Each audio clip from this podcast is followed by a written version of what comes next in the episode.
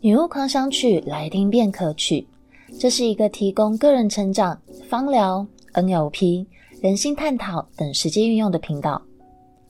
女巫本身的专业是芳疗，还有 NLP，恳请大家给我们五星吹捧、订阅，帮助演算法，让更多人听到我们的节目哦。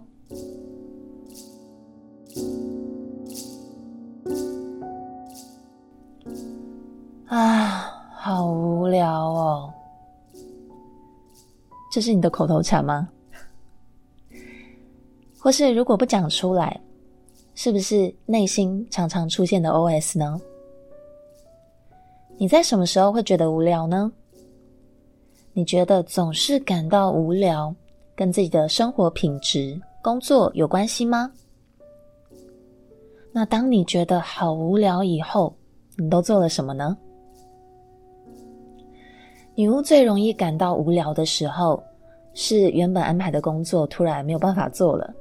那当下我不管安插了什么其他的事情替代进来，心里就是会不断的出现“好无聊哦，好无聊哦”的 OS。或是如果某一件事情重复做太多次的话，也很容易会觉得很无聊。前几天我才在跟朋友说。以前上学的时候，我都觉得上课好无聊，真的蛮无聊的。所以那时候我心里就只想着一件事情，就是要赶快长大，然后出去工作，感觉还蛮有趣的。可是没有想到，刚开始工作以后，更容易觉得无聊，而且还不能像以前一样，觉得无聊就可以不听课。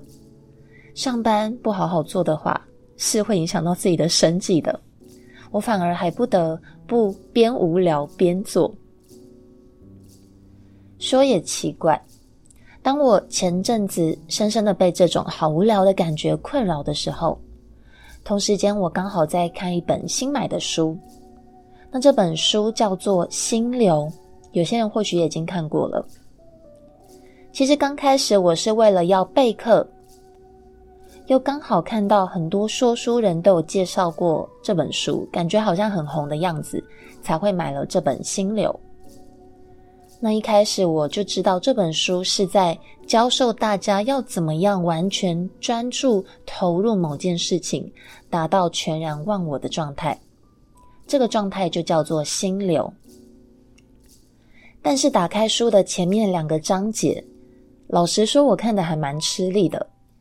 因为就跟其他所有心理学方面的一本书籍一样，虽然作者已经尽量用接近白话的方式在解说了，但还是无可避免的充斥着很多学术性的专有名词，还有文绉绉的叙述。我自己是从以前开始就很怕看这种专有名词很多的书，因为要不断的去看注解，那每一个句子呢，我可能还需要重复看个两三遍。才有办法看懂。在这边特别说明一下，绝对不是这本书不好看，而是我个人对这类型的书看起来是比较吃力的。可是就这样带着吃力，伴随着好无聊的感觉，看了几段话以后，有段话居然让我眼前一亮。那大致上的意思，我用我比较习惯的白话讲。在我们的漫长人生，很多事情、很多时刻本来就很乏味。可是，感受这个世界的方式是我们可以选择的，而且怎么样去解读也是我们的选择之一。看完这段话以后，我停顿蛮久的，因为短短一个句子，却清楚的说出人会觉得无聊。其实就是主观感受，它并不是客观的事实。举例来说，有些人会觉得跑步很无聊，其实一开始我也这样觉得。就跑步的那段时间，你只能做一个我们不太需要学的动作。每个人肢体没有什么问题的话，都有跑步的能力。可是每一次跑完都觉得很喘，结束以后，后面那种痛快流汗的感觉，总是可以让我心情平静，或是心情好个几天。原本如果有负面情绪的话，好像也可以因为跑步释放蛮彻底的。但是因为跑步的动作真的还蛮单一的，对我这个风象星座的人来说，的确很无聊。所以我就开始跟一些跑比较久的人，甚至很常参加赛事的那些人聊天。结果意外的发现，诶，有人刻意在为了更好的速度在做训练，甚至有些人还会刻意调整跑步的姿势，避免受伤，或是达到省力的效果等等。这些听起来很厉害的目标，我那时候才恍然大悟，觉得哦，其实不是跑步很无聊，是我自己太无知，觉得这种个人运动不需要什么技巧。所以有段时间我就加入那些刻意训练的跑团，跟他们一起练习，也请教了很多，呃，在比赛的时候保持体力啊，或是舒服的跑步方式。从那次以后，我就再也不会用无聊来形容跑步这个运动了。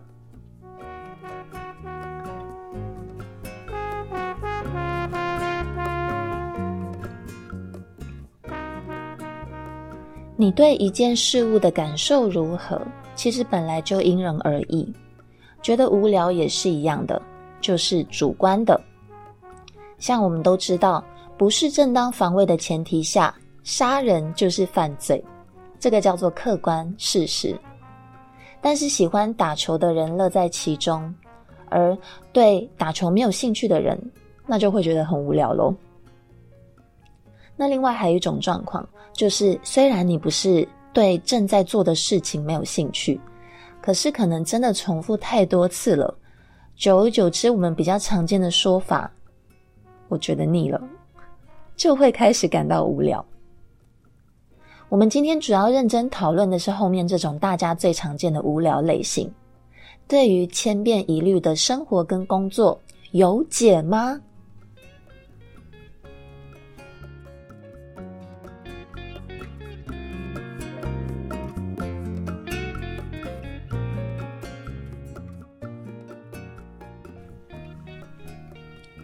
一个人最容易感到无聊的时刻，就是腻了。我们回想一下，什么时候会说“我觉得腻了”这句话呢？吃了好几天一样的便当，我觉得腻了；每天走一样的路回家，我觉得腻了；每天都看到同一张脸的另一半，他要说什么做什么都可以准确的预判，哦，我觉得腻了；每天都要面对同类型的客户，我觉得腻了。每天就是上班打卡，下班看电视，我觉得腻了。刚刚哪一个剧情是你呢？我们可以发现，这些情境的共通点都是重复率太高，没有变化，没有挑战，没有刺激。有一些还算是好解决的，像便当吃腻了这种，换家吃或是吃别的料理，马上就可以解决了，对吧？可是另外一半跟客户这种总不能任性的说换就换吧？好啦，对某些人来说可能还是可以换。可是就算真的换了，过一段时间，时间够久，你还是会有啊，好无聊哦，腻了的这种感觉跑出来。所以无聊腻了就换，感觉好像不是什么长久之计啊。那在这边，女巫提供三个可以尝试。的实用又简单的方法，可以赶走无聊的这个感觉。那第一种，提升难度，挑战自己。你在玩游戏，呃，哪些时候会觉得好无聊呢？一开始太简单，没什么挑战性的，你可能连玩都不想玩，对吧？或是如果这个游戏的关卡你全部都破完了，那还有什么好玩的吗？所以同理可证，如果你做那件事觉得很无聊，是因为你根本不用思考就有办法完成，自然就不会觉得有趣啊。可是你有尝试过探索一下，到底自己的能耐能做到什么程度吗？例如，每天都要例行公事的工作内容，你有尝试过在更短的时间内完成吗？或是还有没有可以做得更完善、更好的环节呢？心理学有许多资料都指出一个事实：当难度提升，也就是所谓的有挑战性，人们自然会花更多的心力去进行。这时候根本没机会，也没有时间让你去想到无聊。但是这个难度也不能难到你没有办法做到。难度呢，是必须，呃，比你现在目前能及的能力再高一点点。打个比方，有点像是，呃，有些人在做肌力训练的动作，同一个动作做一段时间之后，因为你的肌肉耐力被训练起来了。原本吃力的动作就会感觉很轻松，这时候你就不能再做同样的强度喽，因为对你来说太简单了，你必须要把强度往上提升。我在这本心流的书里面有看到一个还蛮有趣的例子，他有提到，呃，在以前呢，有一些印第安的长者会要求自己的部落每固定差不多三十年的时间就要换一个栖息地。这样做的目的是因为人民会为了要适应，还有搭建新的栖息地，生存技能会大大的提升，对人民本身来说也会更健康。这些长者觉得，即使我生存的环境条件很优越，可是时间久了，太安逸对人长期来说是没有什么好处的。所以同一件事情你已经做很腻的话，那就用测试自己的能耐到底可以到哪边为目标吧，说不定你会借此发现自己某一些潜能哦。那第二种方法呢，是用没用过的方法做同一件事情。我刚开始踏入芳疗这个行业的时候，因为已经不需要上班打卡了，嗯，反而需要学习自己安排自己的工作时间。所以，除了讲课跟芳香咨询以外，我多了还蛮多空白的时间。那那时候，我就开始去写一些有关芳疗还有 NLP 相关的文章。那写着写着，也过了三四年，我就觉得啊，好腻哦。那刚好同时间，我开始有了那个听 Podcast 的习惯，也渐渐发现说，诶就是 Podcast 这个东西，其实每个人都可以自己免费来开设一个专属自己的节目。那当初我为了要缓解自己好腻、好无聊的这种心情，我就尝试开始录制节目。因为没有做过，而且不是我习惯的上课形式。各位知道吗？呃，上课啊会有学员回复有互动，但是节目没有人会理你。我才发现哦，要我自言自语，我好像就讲不出什么东西，甚至脑袋还会一片空白。这时候我就灵机一动，想说，既然我擅长写文章，不然就土法炼钢好了。既然我没有即时口说的能力，那我就先把想法用我自己最擅长的文字写下来当逐字稿，我只需要照稿念就好了。就这样录录录录到第五集的时候，有一天，我就突然发现说：“诶，原本写文章已经写到很腻的我，在打逐字稿的时候，反而灵感还蛮多的，也打得比原本单纯写文章还要顺。”这时候我就意识到一件事情：我其实一直都在做写文章的事情，只是我是用不同的方式去呈现。那没想到这样可以引发我自己的兴趣，我再也没有觉得哦，写文章是一件很无聊的事情。那以上这个方式呢，我帮它取一个名字，叫做“换句话说”。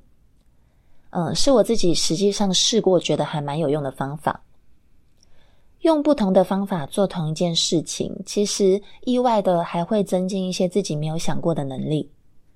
比如说，我每次录完广播上传以后。我都会听看看自己的声音，然后我就发现，诶，我会无意识的更注意自己的咬字，还有自己的语气，听起来会不会太平淡啊？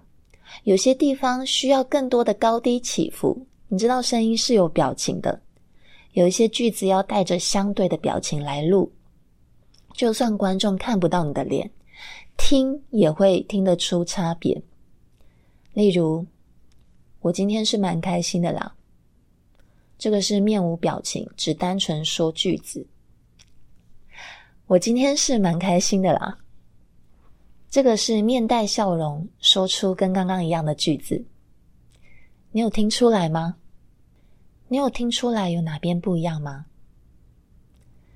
所以女巫推荐你一起来用看看这种换句话说的方式吧。那我们来到最后一种，第三种方法。你可以问自己一个问题：你真的有体验过全心投入的感觉吗？之前我在节目中有提到，有一段时间我因为工作压力太大，迷上打电动。那当初为了要把游戏打好，每天都花了很多时间在 YouTube 上面看教学影片，真的是很用功哦。那时候也因为这个关系，我的游戏技巧的确是有所提升的。可是后来，因为游戏的模式差不多就是那样子，我就没有再花那么多时间玩了。那当我渐渐减少玩游戏的时间，我就开始回顾我那段很认真研究要怎么把游戏玩好的阶段，结果居然发现了几件事情。人呢，在很认真、全心全意投入某一件事情的时候，感受是完全不一样的。那时候我很常在朋友家一起玩游戏，玩到忘了时间，甚至，嗯，到了我的睡觉时间，我还会想要继续玩，乐此不疲。隔天呢，我还是会继续很专心的玩游戏。那想到这边，我就有点惭愧，因为玩游戏哦，居然比很多工作的时候还要认真，这个好像有点不太对。那我就想说，诶如果我用认真研究、认真玩游戏的这个心态用在工作上，不知道感觉会是什么？那当时我只是单纯的想要知道感觉差在哪边，就抱着试看看的心情，全心全意，比以前更全心全意的投入工作。那试过以后，我就发现，不是因为重复的工作很无聊，而是，哦，我很多时候就是没有全心全意。当一个人全心投入一件事情的时候，时间感跟实际上时间的流逝是完全不一样的。大多数会觉得哦，时间过得还蛮快的。那结束之后，你也会因为自己的投入，也在过程中新发现了一些细节或是技能，会感觉到深深的满足感。那你也可以说是成就感。在这边，我想要请大家回想一下。你在做什么事情的时候会全心全意呢？就算是跟朋友很认真的聊天，很认真的追剧，很专心的玩游戏，这些都叫做全心全意。那当你感到很无聊的时候，或是进行某些事情你觉得无聊的时候，或许可以尝试看看用全心全意的方式做一做。你可以这样想。大多数我们感到无聊的时候，会觉得时间好像过得比较慢，对吧？这时候，为了赶快让这个无聊的时间过去，全心全意就会有加速时间感的效果哦。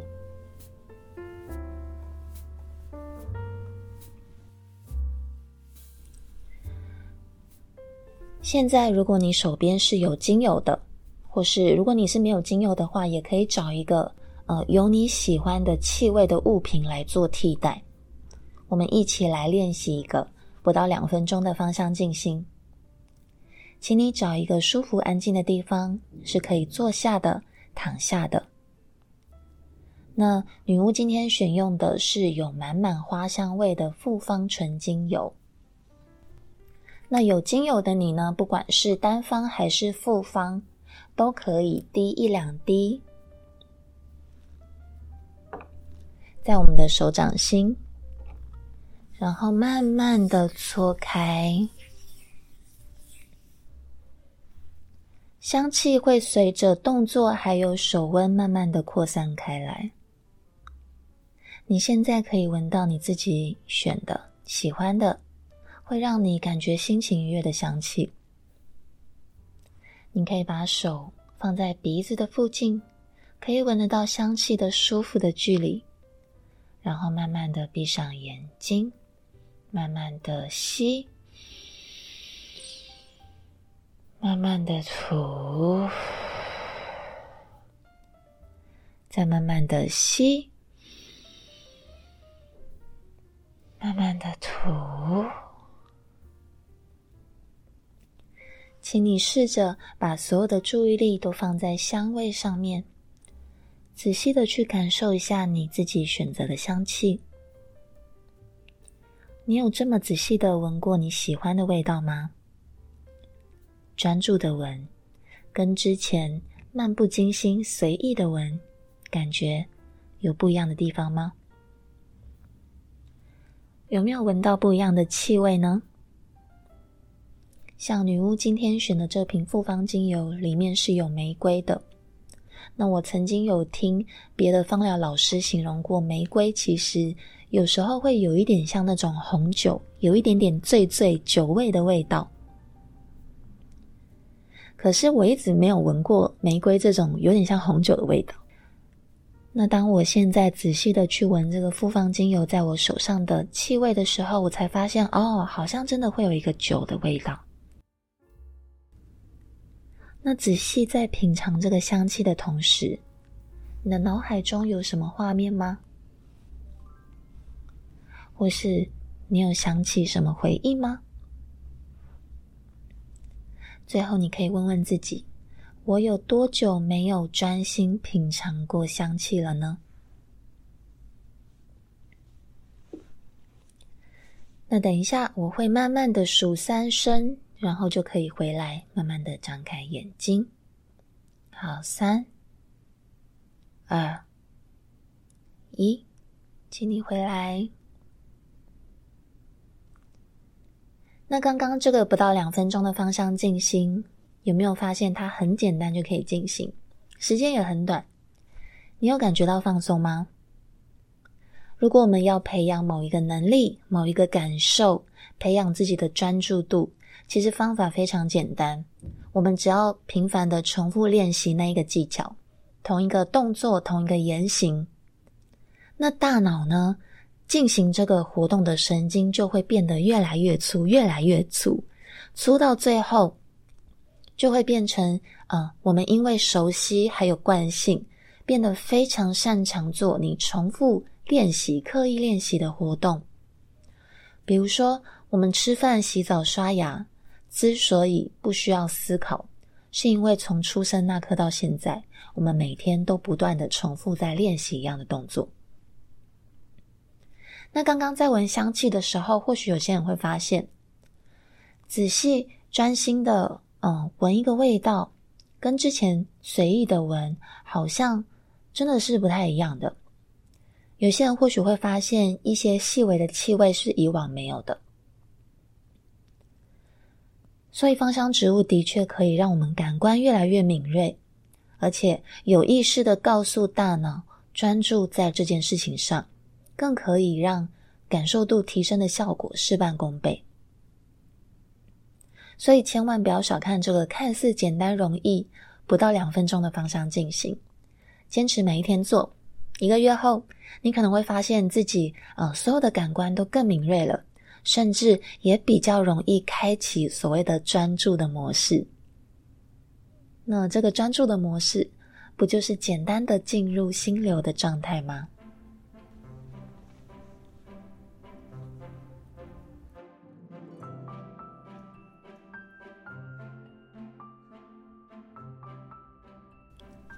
工商时间，以下是对芳疗有兴趣的你可以听看看的广告。你有在使用精油吗？你最喜欢什么芳香植物呢？你知道香气可以马上转换我们的情绪吗？你知道坏情绪不仅让我们感受不好，影响心情，甚至还会危害我们的身心健康吗？你知道在疫情之下，健康产业相关的芳疗领域热度不减反增吗？你知道芳疗可以改善我们的生活品质，让我们可以用好状态做事情更顺利吗？你想要成为拥有专业国际证照的芳疗师吗？我们的洗浴用品、保养品、清洁用品、身上穿的衣服，我们的皮肤、头发，在这些选项中，你很难找到完全没有气味的。可见香氛在以前是奢侈需求，可是现在却逐渐走向个人必需用品。香气早已跟我们紧密连结，在压力、情绪越来越无处释放的现在，香气是一个简单快速又不失优雅的出口。女巫在每个月有几天固定时间会开设免费两小时简单入门的芳香研习课程。如果你在台中，不仅可以上到实体课，在课程中还可以用到许多原装进口的优质精油。如果你是在台中以外的外县市，那也可以用线上 Google Meet 的方式进行课程。如果你对芳香疗法有兴趣，想要知道芳疗师到底都在做什么，想要学学入门、简单、安全却不失专业的芳疗，可以看下方资讯栏，找到女巫的 LINE 官方账号的连结，点击加入之后留言“我要上芳香研习”，女巫就会把场次。以及课程大纲传给你哦。以上工商时间结束。女巫狂想曲来听便可取。你喜欢今天的内容吗？恳请大家订阅，给我们五星吹捧，帮助演算法，让更多人听到我们的节目。女巫会继续优化节目的品质、内容还有设备。我们下集见喽！合作邀约。或是对芳疗还有 NLP 课程有任何疑问，或是你想要购买有机澳洲 TGA 药品及管制纯精油或植物油，都可以在资讯栏找到联络女巫的方式哦。我是一位关注人生大小事的风向女巫，赶快订阅女巫狂想曲的 Podcast，让我们一起好好投入，享受在这个世界的每一分每一秒吧！一起跟无聊说拜。